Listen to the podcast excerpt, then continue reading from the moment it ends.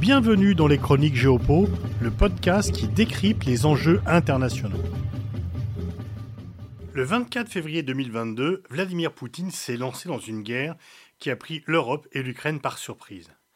Il a baptisé cette guerre opération militaire spéciale car il était persuadé qu'elle serait de courte durée et qu'il en serait victorieux mais il s'est bien agi d'une agression armée, illégale du point de vue du droit international, et qui ne pouvait être justifiée par d'éventuelles erreurs du monde occidental à l'égard de Moscou.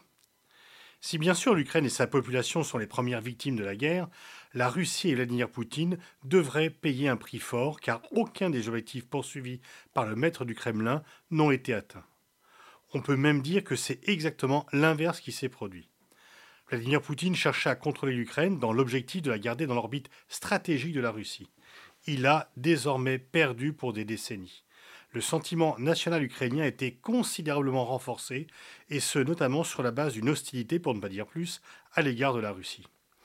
Vladimir voulait montrer sa force, l'armée russe, qui était considérée comme la deuxième armée du monde, a montré sa faiblesse, par son manque d'équipement moderne, l'absence de motivation des soldats et l'incompétence des chefs la Russie est durablement coupée du monde occidental.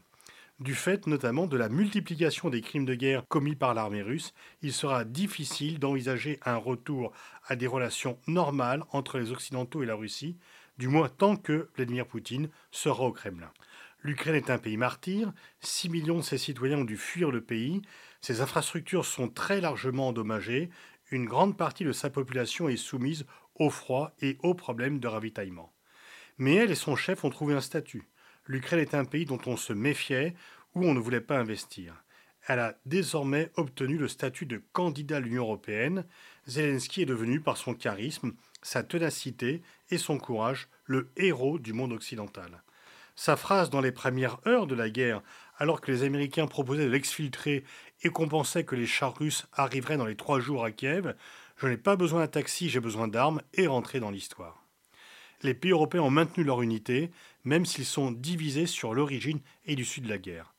Baltes et Polonais estimant que c'est parce que le dialogue avec la Russie a été trop important que la guerre s'est déclenchée, et tant qu'elle sera une puissance, l'Europe ne sera pas en sécurité. Français et Allemands, les pays du Sud estiment pour leur part qu'il est vain et dangereux de pouvoir espérer écraser la Russie. Toujours est-il que l'Allemagne et la France sont les deux principaux perdants l'Allemagne est contrainte de mettre fin à son modèle économique basé sur un gaz bon marché venant en large quantité de Russie. La France devant renoncer pour quelque temps à ses rêves d'autonomie stratégique européenne. L'agression russe a suscité une telle peur que les pays européens estiment que seuls les États-Unis peuvent les protéger et qu'il serait dangereux d'entretenir une illusion d'autonomie européenne. L'OTAN, qui était en état de mort cérébrale selon les propos d'Emmanuel Macron en novembre 2019, ressort totalement revigoré et deux pays neutres comme la Suède et la Finlande veulent y entrer séance tenante. Les États-Unis sont les grands vainqueurs de cette guerre, bien sûr, parce que pour une fois, ils n'y participent pas. La débâcle de Kaboul et la perte de crédibilité stratégique sont oubliées.